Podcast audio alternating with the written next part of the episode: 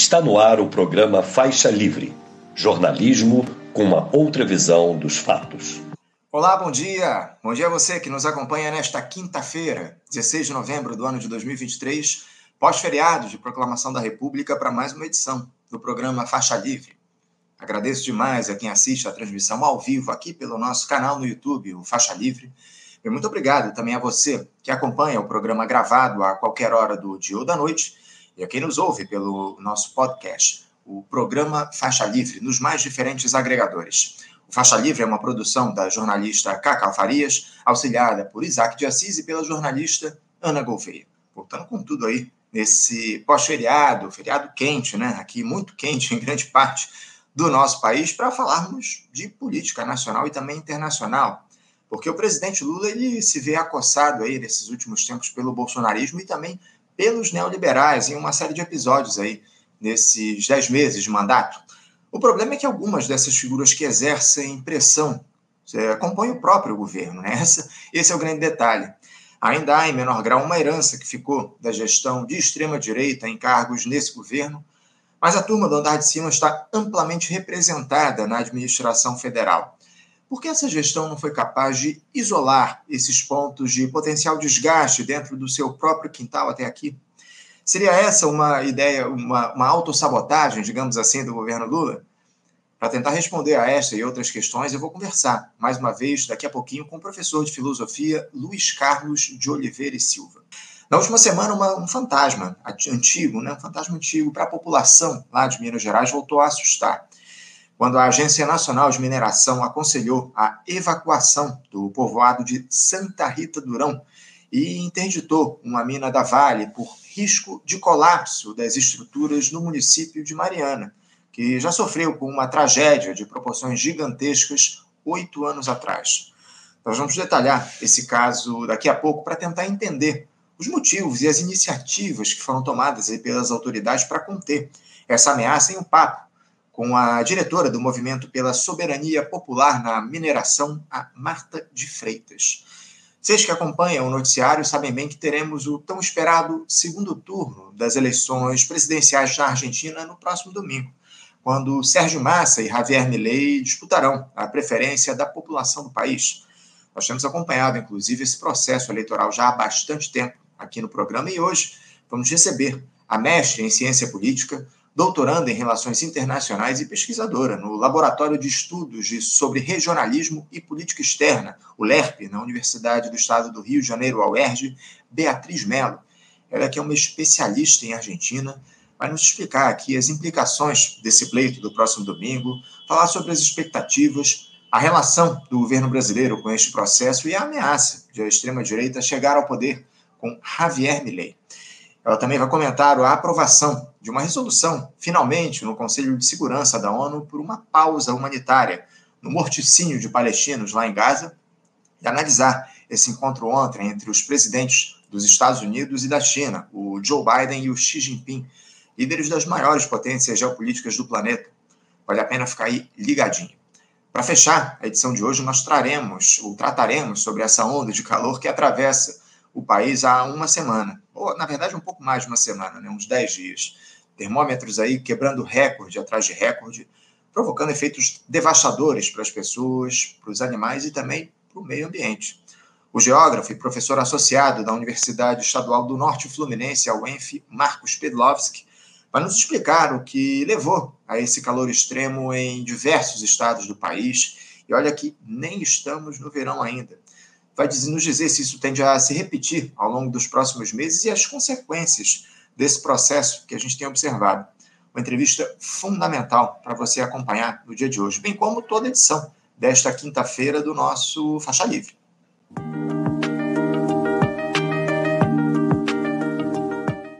E dando início aqui às nossas entrevistas, como eu havia adiantado, eu cumprimento com muita alegria o professor de filosofia Luiz Carlos de Oliveira e Silva.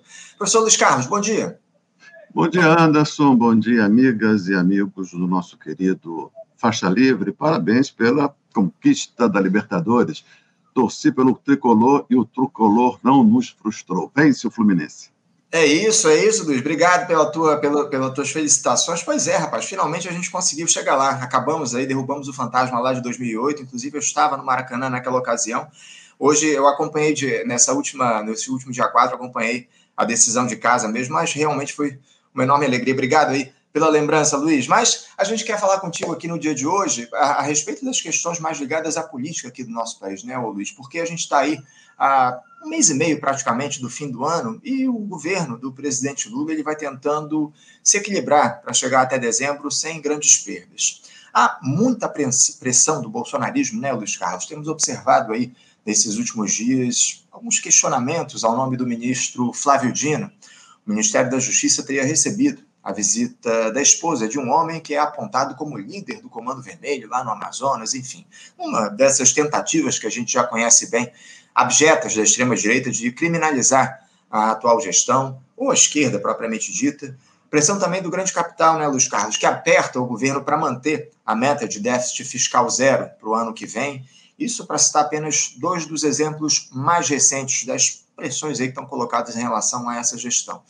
Não há dúvidas, ô, Luiz Carlos, que esse tipo de coerção dificulta ou prejudica o trabalho dessa administração. Mas eu queria saber de você se a gestão Lula é mais influenciada pela pressão que recebe desses grupos de influência que tomam a institucionalidade, especialmente no Congresso Nacional, ou pelas próprias escolhas que ele faz, né, Luiz Carlos, que não estão diretamente ligadas a essa coação. A, a, a gente, nós sabemos bem que o executivo está apinhado de neoliberais e, em menor monta, de ainda de bolsonaristas. Dá para dizer que o governo Lula ele se sabota mais do que é pressionado, Luiz Carlos, nesse início, nesses primeiros dez meses de mandato? Acho que não, Anderson. Acho que o PT vive no mundo dos seus sonhos, dos seus melhores sonhos. Enredado, né? o Lula, o governo e o PT, enredados numa teia, chamamos assim, a teia da baixa política, que eles ajudaram a tecer essa teia, né? E sabemos que a aranha vive do que tece, né? Então, o PT ele está bem, é porque ele definiu para si já há algum tempo, né, contrariando as teses da sua fundação, ele vive nesse mundo ideal, que é o de servir como um contraponto, de um ponto de equilíbrio no, nesse mundo dominado aí no Brasil e mundo afora pela voracidade do capital financeiro. Então, a função do PT é mitigar, né? é encontrar políticas de compensação social que mantém coeso o tecido social, mesmo diante da implantação de uma agenda tão destrutiva né? quanto é a agenda neoliberal, que unifica a burguesia desde a promulgação da Constituição de 88, tem um um programa econômico que unifica a burguesia, que é de, da desconstrução da assim chamada herança varguista, seja destruição do Estado, seja destruição dos direitos, e o PT, sem contrariar os fundamentos dessa política, busca né, políticas de compensação e faz muito bem esse papel. Então o PT está muito confortável nisso aí, e, sofrendo essas pressões, essas chantagens, e o Lula brilha, né? O Lula é um sujeito, parece que nasceu para cumprir esse papel e cumpre muito bem. Então, aquilo que parece crise, o PT, o Lula mata no peito e tira vantagem, porque ele tem todo o talento para essa política, a baixa política das composições, dos arranjos, e, e faz isso muito bem. Então, eu não vejo, é, diante desse projeto de governo, podemos até dizer, projeto de poder, não vejo o PT desconfortável nem Lula, pelo contrário. O problema é que isso não atende aos interesses profundos da nossa, do nosso povo, a meu ver. E eu não vejo no horizonte nenhuma força capaz de se apresentar como alternativa. Esse é o nosso drama. Pois é, Luiz Carlos, essa é a principal questão, porque a gente faz muitas críticas com razão aqui às escolhas que o Partido dos Trabalhadores tem tomado ao longo dos últimos tempos. Mas, sinceramente, eu, eu não vejo no horizonte alguma força, alguma liderança política, algum partido que se coloque no nosso campo, efetivamente, que se coloque no sentido de superar essa lógica, essa, essa estratégia de conciliação que o PT tem adotado ao longo dos últimos tempos. O, o Luiz Carlos, por que você acha que os partidos de esquerda, eles, de alguma forma, não conseguem produzir uh, não apenas lideranças, mas efetivamente um projeto de país justamente para superar essas amarras do neoliberalismo tão colocadas há tanto tempo? Acho que essa é a questão. Acho que essa é a questão primeira e que todos nós, é como se fosse uma tomar isso como uma espécie de oração matinal. Acordar e fazer essa reflexão. Se colocar essa questão, por que não há empenho para a construção de uma alternativa? Vamos, Anderson, comparar o Brasil com ele mesmo. Né? Esse Brasil atual, esse Brasil dessa enredado na baixa política. O que é baixa política? Política da gestão, política descompromissada com qualquer projeto de construção de nação, política da gerência. E nessa política, o centrão é a sua melhor tradução. A política do centrão, né? E todo mundo, de certa maneira, tem que compor com o centrão, porque o centrão é a verdade dessa baixa política. Então, você, todo dia de manhã, por que, que a gente não, não acumula força no sentido da superação disso? Porque nesse enredo, os problemas só tendem a se agravar. Não é? Muito bem, por quê? Então, vamos comparar, meu ver, Anderson, esse modo didático de encarar a questão, esclarecer, comparar o Brasil com ele mesmo, não com a França, com a Argentina, não. Brasil com ele mesmo. É? Então, se a gente pegar assim, eu vou tentar dividir a história em três grandes, história contemporânea, né? em três grandes períodos. Aquele inaugurado em 30, numa, democrat... numa modernização via prussiana, de cima para baixo, né?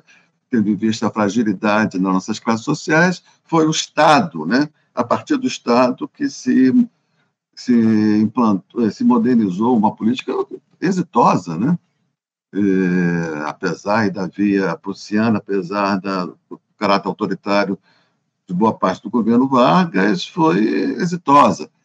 Então, o primeiro período da história, para a gente comparar o presente com o passado, para a gente, o Brasil com ele mesmo, esse primeiro período de 30 a 64, período da ditadura, e o período que se inaugura a partir de 1988, com a promulgação da Constituição Cidadã, no dizer do Ulisses Guimarães. Então, veja só, Anderson, 30 foi um, um, pacto entre classes sociais. Todo pacto entre classes sociais tem prazo de validade.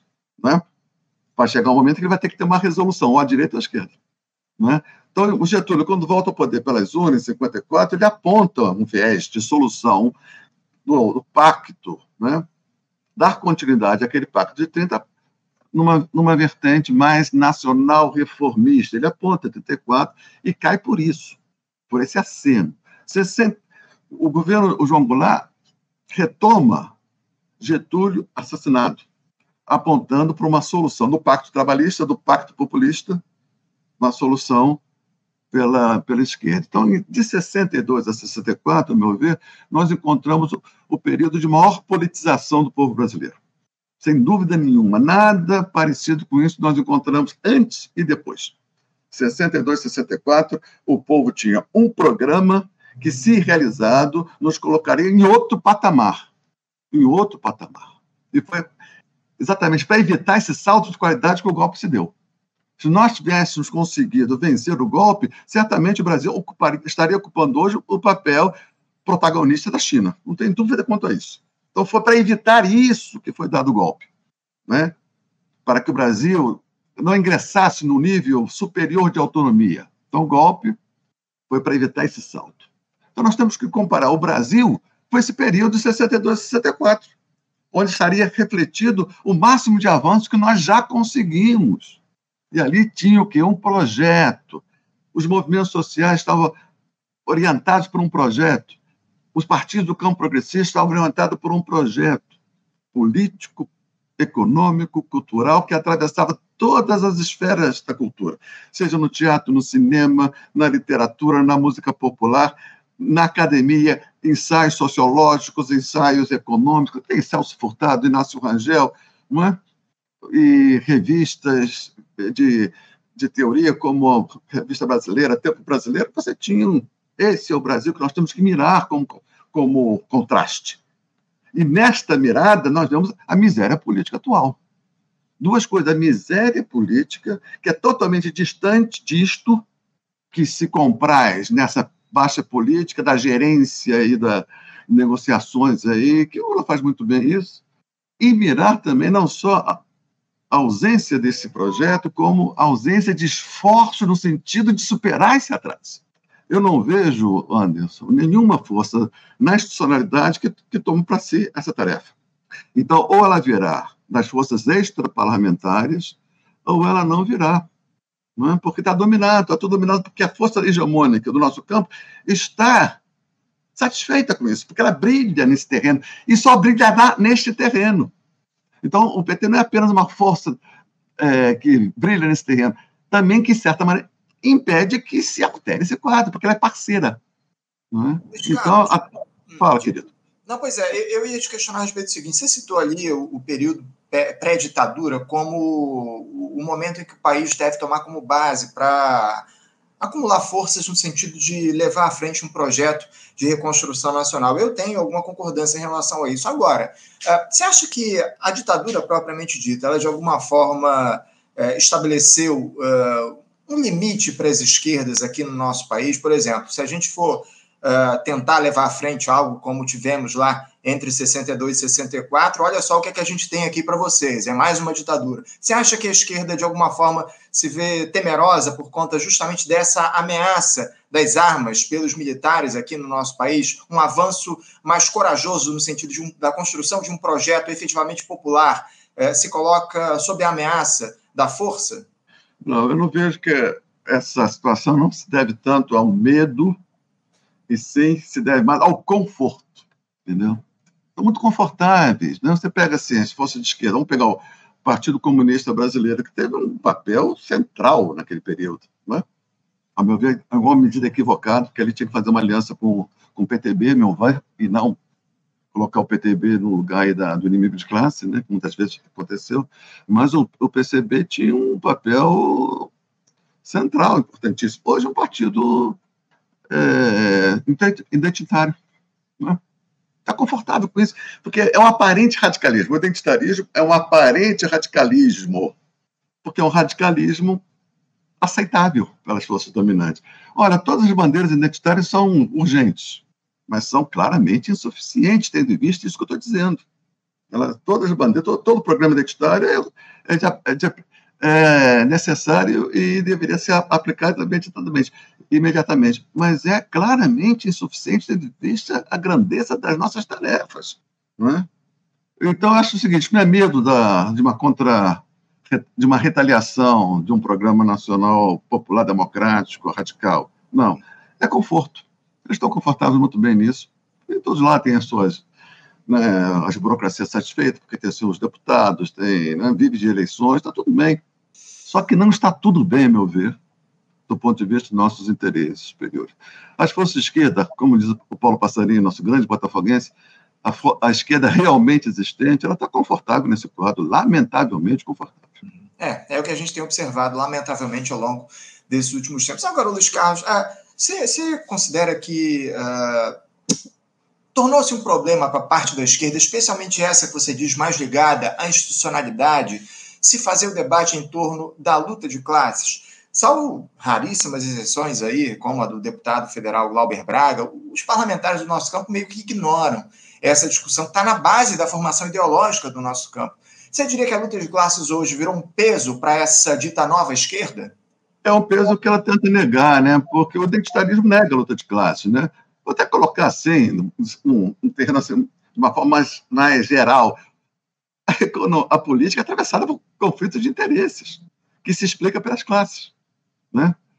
Não é conflito de gênero, tá? ele existe, é real, e precisa ser superado. Não é conflito de, no terreno da moral, ele existe, precisa ser superado. Mas é, super, sobretudo, conflitos de interesses, né? assim chamada luta de classe. Então a esquerda abandonou isso e abandonou seu congêneres, que é o imperialismo. Né? Então ela duas coisas que eram centrais no ideário da esquerda, né? Como a gente poderia imaginar nos anos 60 que chegará um, chegará um dia que a esquerda, que se, se diz de esquerda, que se apresenta de esquerda para fazer economia da luta de classe e do imperialismo. Chegou esse dia. E esse dia é o nosso, é o nosso presente. Isso é grave, isso é muito grave, Luiz Carlos, como você coloca é, aqui para gente. Enfim, eu, eu tenho muito temor em relação ao que a gente tem observado ao longo dos últimos tempos. Eu queria trazer aqui para você, para os nossos espectadores, o, o Luiz Carlos, uma história que me aconteceu é, nesse esse feriado, porque é, eu estou atrás de um, do, do, contato de um personagem para conversar aqui no programa com a gente, um youtuber marxista, o Humberto Matos. Eu não sei se você conhece, ouviu falar no nome dele, mas ele é um, uma figura que produz conteúdo de muita qualidade nas redes. Enfim, a gente queria bater um papo com ele aqui no programa, enfim. E, e por conta disso, eu estou correndo atrás do contato dele. A gente mandou mensagens para ele nas redes sociais, mas como ele tem centenas de milhares de seguidores, muito provavelmente ele nem viu as nossas mensagens, deve receber dezenas, centenas de mensagens, não dá conta, evidentemente, de ler todas as mensagens que ele recebe, ele acabou não nos respondendo. E por conta disso, eu busquei alguns contatos que eu imaginei, contatos nossos aqui do programa, que eu imaginei que pudessem ter o, o número do telefone dele, enfim, para a gente buscá-lo e, e, sugerir, pedir essa entrevista para ele. E um desses contatos que eu busquei, eu não vou citar o nome aqui, mas é uma, uma liderança jovem do nosso campo, é, tá, que lidera aí um movimento de, de, entregadores aqui no país, enfim, um entregadores antifascistas, uma, uma figura que vocês já devem saber exatamente quem eu estou falando, é, mas uma figura relevante que faz um trabalho é, muito importante nesse sentido da defesa da classe trabalhadora na luta contra a precarização do trabalho aqui no nosso país. E eu mandei uma mensagem para esse rapaz perguntando, né, se ele, se, eu já tinha conversado com ele umas três ou quatro vezes, ele já falou, conversou com a gente aqui no Faixa Livre, então mandei uma mensagem, boa tarde, fulano de tal, tudo bem? Você, por acaso teria o contato do, do, Humberto Martins e tal, aliás, Humberto Matos e tal, tarará, enfim. Ele simplesmente na segunda-feira, fim da tarde, não me respondeu, na terça-feira, mais ou menos ali no almoço, eu mandei uma outra mensagem para ele, ah, você tem, o rapaz, a, a, o contato dele? A gente queria conversar com ele no programa e tal. Esse rapaz, ele simplesmente me respondeu da seguinte forma: ele, boa tarde, quem te passou o meu contato? A, a abordagem inicial dele foi essa. Eu imaginei que ele já soubesse quem eu era, porque a gente já tinha conversado umas três ou quatro vezes anteriormente, já conversou com a gente aqui no programa, já pautei ele na época em que o Paulo apresentava, enfim. A primeira abordagem dele foi essa. Já me causou uma certa estranheza, né? Não perguntou nem quem eu era, já, já que ele aparentemente não sabia quem falava, não perguntou quem era, já foi logo quem te passou o meu contato, com uma certa arrogância. Aí eu me apresentei, disse, disse que eu era o Anderson, apresentador do Faixa Livre, disse que a gente já conversou com ele no programa, e aí certo, como conseguiu o meu contato? Ué, eu, eu falei, meu camarada, foi você mesmo que passou o seu contato para a gente pelo Instagram. Na verdade, não foi pelo Instagram, foi por outra rede social, pelo Twitter, mas foi ele mesmo quem passou o contato telefônico dele para mim, enfim. Aí ele disse, rapaz, ele, não me recordo disso, mas está certo. Eu não passo o contato das pessoas sem autorização delas. Acho um desrespeito. Para além de gerar trabalho extra na vida das pessoas que já têm trabalho demais entre em contato com ele pelas redes sociais dele. Eu, rapaz, eu, eu fiquei com aquilo na cabeça, que arrogância, né? Que, que abordagem uh, pouco colaborativa, né? De uma figura que se coloca como um lutador do nosso campo. Poderia muito bem. Uh, tá, tudo bem que não quisesse passar o contato sem, sem o, o, pedido de autorização, sem autorização da pessoa, mais do que natural mas pelo menos dissesse: olha só, meu amigo, eu realmente não passo contato de pessoa, mas eu posso buscá-lo, mandar uma mensagem para ele para saber se eu posso enviar o contato dele para você, se ele autoriza, tarará, tarará. Mas ele preferiu agir com uma arrogância, com, enfim, com uma postura lamentável para quem que se coloca no nosso campo, né, Luiz Carlos? A partir dessa, dessa experiência, Luiz Carlos, você acha que a esquerda, ela de alguma forma, a partir de situações como essa, ela se mostra muitas vezes sectária, é, não é, indisposta a fazer o diálogo no nosso, no nosso próprio campo, enfim. Eu, eu sinceramente, Luiz Carlos, tenho sentido de certa, é, certas lideranças, e a gente fala muito né, a respeito da necessidade de termos novas lideranças no nosso campo, né? porque temos aí o, o Lula como a principal liderança popular do nosso país, mas você acha que a gente não consegue construir novas lideranças de alguma forma por conta dessa postura arrogante, dessa postura de das pessoas se acharem demais, enfim, um, uma figura que está há três semanas aí na luta popular, o faixa livre está três décadas, enfim, independente do tempo. O fato é que a gente precisaria ter uma, uma atitude mais colaborativa dentro da esquerda, você não acha, dos? Não está faltando, tem muita arrogância e pouca colaboração por parte do nosso campo? É, esse é um, é um sintoma, verdade, é lamentável, né? O Anderson, eu venho do período da luta política contra a ditadura, né? Então, a política de esquerda naquele ambiente implicava riscos maiores do que, de que cancelamentos, né? Não vou entrar em detalhes, né? Então, era uma militância que implicava risco de vida, risco de morte, no caso, né? Risco de morte. Não sei se por, devido a isso, se faziam, apesar de toda disputa política, se teciam um ato de solidariedade, porque todos nós, em alguma medida, estamos arriscando nossas próprias vidas em, em prol de um projeto de país, de nação, de classe, né? Então, fazia mesmo com, com a abertura, a retomada do, do movimento sindical, ainda tinha riscos, né? A gente fazia greve com PM, com cavalo. Fazer greve com PM montado a cavalo não é brincadeira. Né? Fazer piquete nessas condições, a gente fazia isso, o que implicava, um, acho que um nível de um nível de companheirismo, né? Então, tenho, né, amigos até hoje, apesar das enormes diferenças políticas que estavam presentes. Isso efetivamente se perdeu um pouco essa visão de companheirismo, né? Há uma lacração tola, né? Uma intolerância, a pessoa fala uma palavra, já coloca uma palavra indevida, porque o cânone hoje já não coloca essa palavra como aceitável, então essa pessoa é colocada no índice, na geladeira, e vai ser né, esculachada. É uma cultura do esculacho, né? da intolerância. É, mano, é o, o tempo que a gente está vivendo, e contra isso a política, né? a grande política. De outro jeito, a grande política. Quanto à mesquinharia, a grande política. E o, e o faixa livre é uma trincheira da grande política. Né? E está aí há quase 30 anos. Né? Você é a quarta geração, né, Anderson? A terceira, né? Terceira, terceira. Você é a terceira geração, você é um jovem, entendeu? E está levando, a, levando à frente esse projeto. É isso aí. Nos cabe a isso, é a grandeza. É, eu, Contra a pequenez, a grandeza. É, eu, eu sinceramente fiquei um pouco assustado com essa postura arrogante de uma figura que se diz uma, uma liderança e que faz um trabalho louvável, não dá para negar o trabalho importante que esse personagem faz, mas eu, sinceramente, uma postura reativa, arrogante, sem querer estabelecer o diálogo, sem querer colaborar minimamente, enfim, sinceramente, eu estou muito preocupado com as lideranças que a esquerda tem formado ao longo desses últimos tempos, o, o, Luiz Carlos, e justamente nesse sentido a necessidade de superação de alguns de algumas figuras aí, como o próprio presidente Lula, quem é que vai assumir uma liderança de esquerda, uma liderança popular propriamente dita, assim que o Lula se aposentar, deixar a política, ou enfim, nos deixar aqui nesse plano? Eu estou muito preocupado com tudo que a gente tem observado aí ao longo desses últimos tempos. Mas eu, eu queria voltar a falar um pouco, Luiz Carlos, deixando isso um pouquinho de lado, eu queria voltar a falar a respeito da questão da institucionalidade, né? Porque uh, aquela disputa dentro do governo em torno do déficit fiscal, que eu até comentei anteriormente, que parece que ela de alguma forma se encerrou, pelo menos momentaneamente, com a vitória do Fernando Haddad. O jornalista Valdo Cruz, do Grupo Globo, ele garantiu que o ministro da Fazenda conseguiu convencer o presidente Lula a manter a meta zerada, meta de déficit fiscal zero, na lei de diretrizes orçamentárias, que vai ser analisada aí nas próximas semanas pelo Congresso Nacional. Pelo acerto que foi construído, se, se for necessário alterar essa meta, isso vai ser feito em março do ano que vem, quando o Ministério da Fazenda vai realizar seu primeiro relatório de receitas e despesas.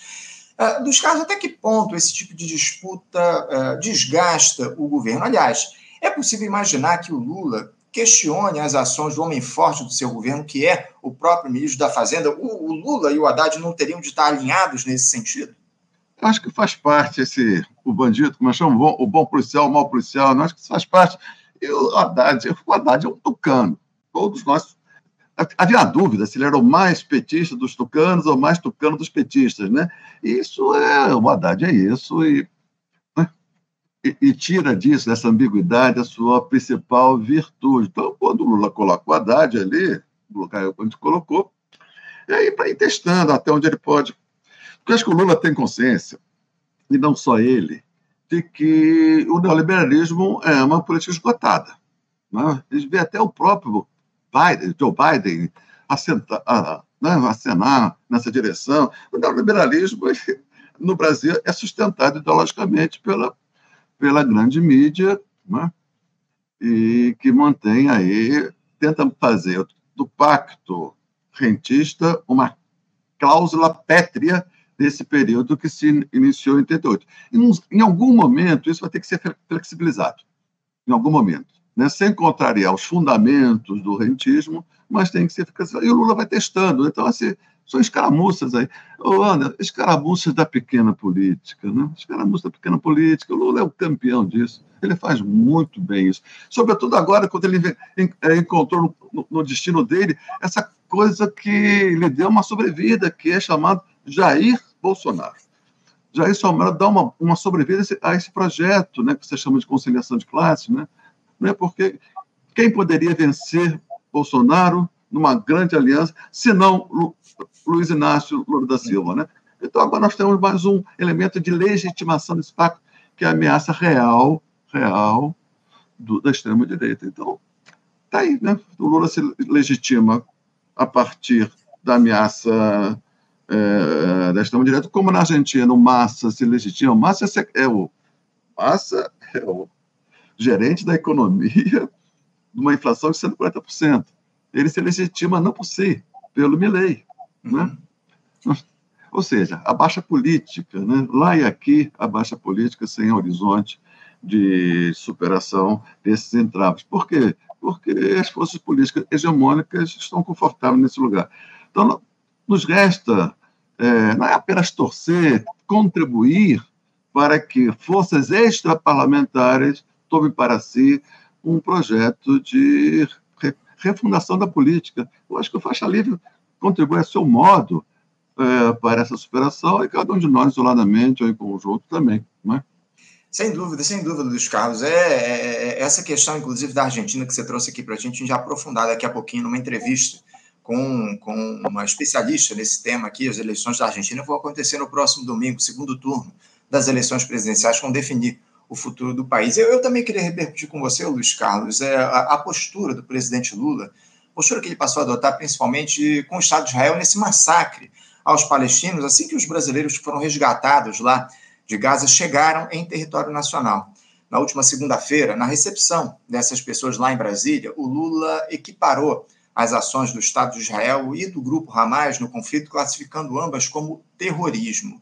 No dia seguinte, o chefe do executivo ele disse ter a impressão de que Tel Aviv quer expulsar os palestinos para ocupar Gaza.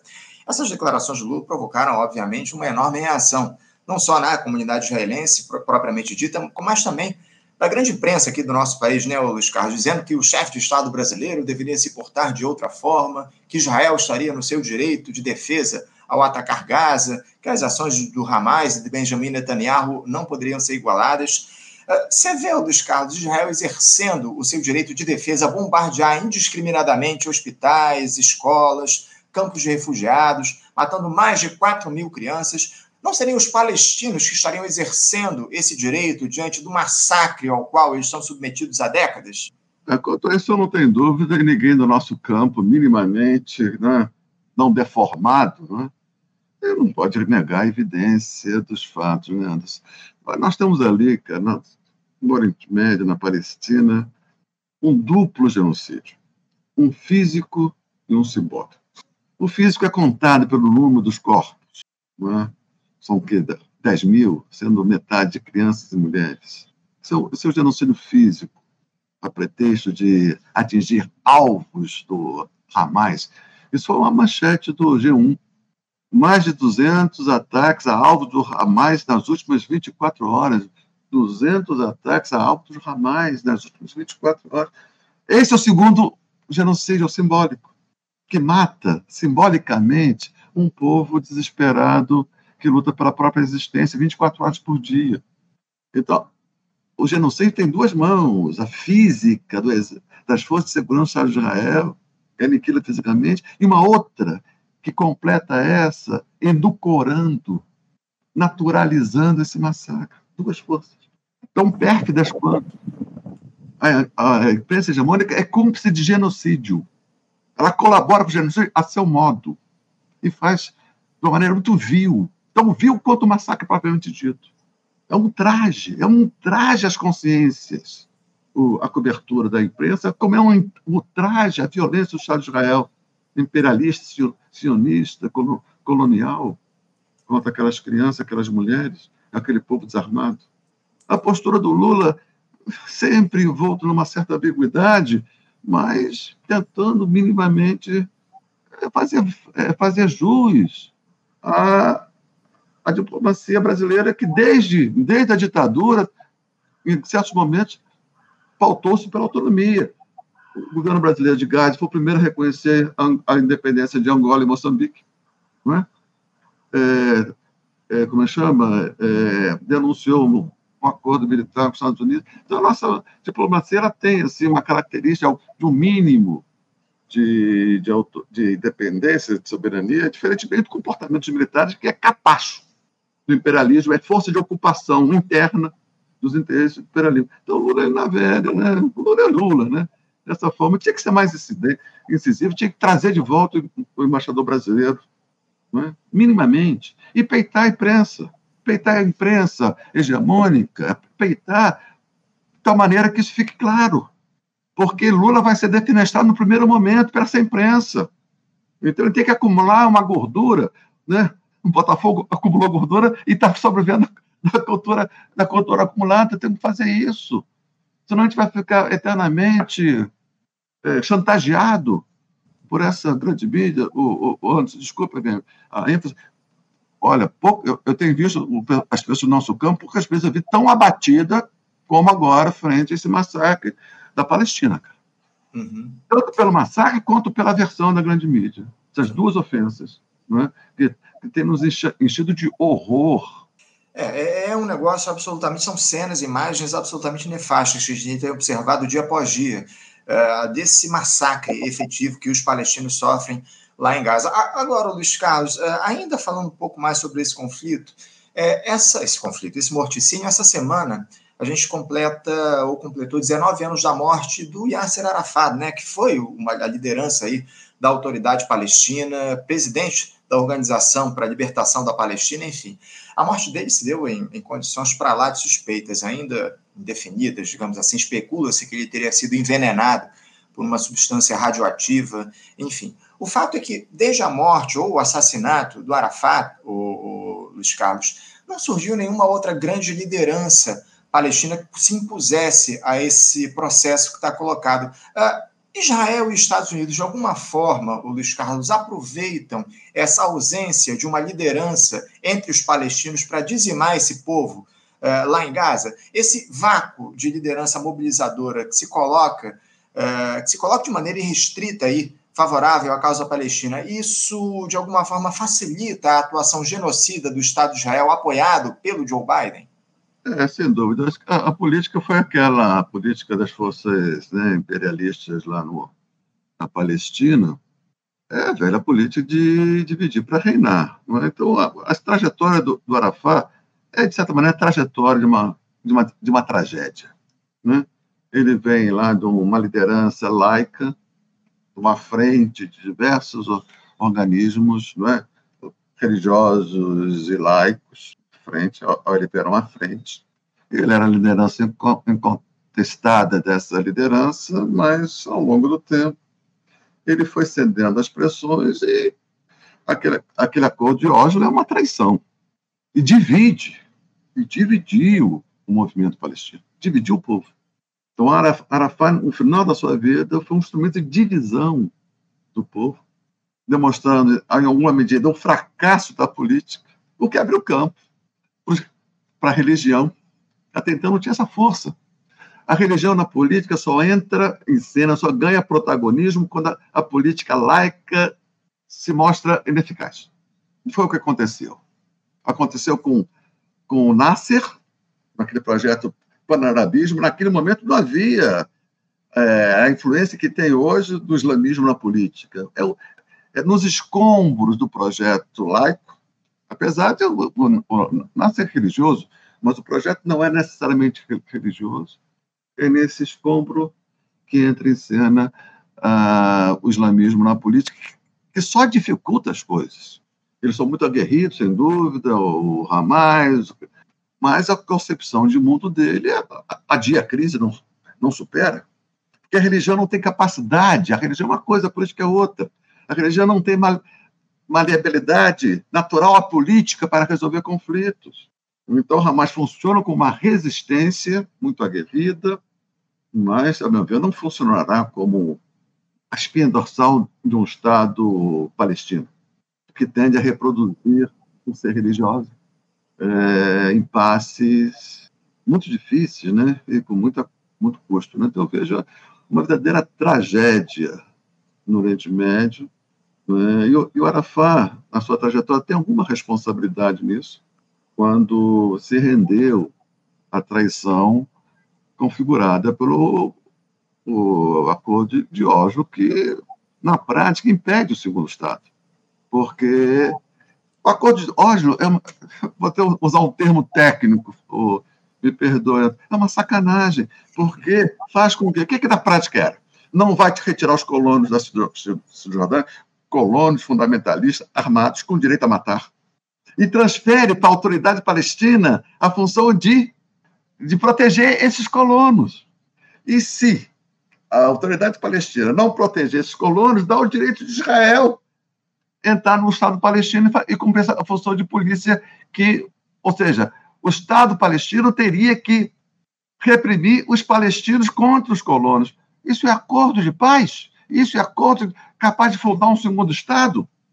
E o Arafat acenou para essa possibilidade, o que coloca mais tragédia sobre tragédia, por exemplo. É, é isso. Eu tenho uma nova liderança, né? Numa situação como essa de desespero, o, o Anderson, é natural que a, que a saída seja pela religião. Uhum. É, sim, muito bem lembrado. Eu tenho algumas mensagens dos nossos espectadores. O Fernando Pessoa diz aqui: o acordo de Oslo é mais uma demonstração da tentativa de conciliação de classes, é um fracasso. Aí depois o Gilberto Costa diz aqui: ó, acordo de Oslo, Israel entra com o parafuso e a Palestina entra com a rosca, perdoem os termos, mas é o que é. É isso, Luiz Carlos, é, é a, o dilema que está colocado para o povo palestino já há mais de sete décadas e a gente espera, acima de tudo, que haja uma resolução para essa questão. Inclusive, ontem, né, a Organização das Nações Unidas, o Conselho de Segurança da ONU, aprovou né, uma resolução por uma, por uma pausa humanitária nesse conflito. Finalmente, lá, uma proposição é, do, de Malta, né, que foi aprovada pelo Conselho de Segurança. Já rejeitada por Israel, né? Já rejeitada. É, pois é, né, o, o Luiz Carlos? Esse, esse é o detalhe, né? A ONU não tem qualquer tipo de capacidade de mobilização é, já há bastante tempo, né? A gente já vem tratando dessa questão aqui no nosso programa, ainda que esse acordo, essa solução tenha sido encontrada por uma pausa humanitária, essa resolução foi aprovada, mas Israel, como você muito bem coloca, já rejeitou. É, é muito grave toda essa situação e a gente vai continuar analisando, observando e fazendo aqui entrevistas para trazer luz a essas questões e uh, encontrar soluções para esse drama palestino. Luiz Carlos, eu quero agradecer demais a tua presença, a tua participação com a gente hoje aqui no nosso programa. Muito obrigado. Vou aproveitar aí teu ar-condicionado, rapaz, porque eu estou com meu ventilador aqui desligado e tá um caos aqui esse calor. Obrigado pela tua participação, Luiz Carlos. Um bom dia para você. Um abraço, até a próxima. Um abraço, até a próxima. E desculpe um pouco o tom amargo, mas um ajeito. Um abraço, antes, um abraço, amigas e amigas do Faixa Livre. A realidade exige, lamentavelmente. Obrigado. Um abraço para você, Luiz Carlos. Até a próxima. Conversamos aqui com Luiz Carlos de Oliveira e Silva, professor de filosofia, comentarista histórico aqui nosso, já do Faixa Livre, já comenta há bastante tempo, falando a respeito da questão da institucionalidade aqui no nosso país, enfim, falou um pouco sobre os dilemas que a esquerda tem enfrentado também nesses últimos, nessas últimas décadas, já abordou a questão do conflito lá, conflito não, né? Mais uma vez, o morticínio palestino lá em Israel, importante entrevista do Luiz Carlos. Você, ouvinte do Faixa Livre, pode ajudar a mantê-lo no ar. Faça sua contribuição diretamente na conta do Banco Itaú, agência 6157, conta corrente 99360, dígito 8. Esta conta encontra-se em nome do Sindicato dos Professores do Município do Rio de Janeiro e região, o Simpro Rio, uma das nossas entidades patrocinadoras, mas seus recursos são destinados exclusivamente para o financiamento do nosso programa. Você pode fazer sua doação de qualquer valor, utilizando também a nossa chave Pix, que é ouvinte@programafaixalivre.com.br. Sua contribuição é fundamental para a manutenção desta trincheira progressista no ar.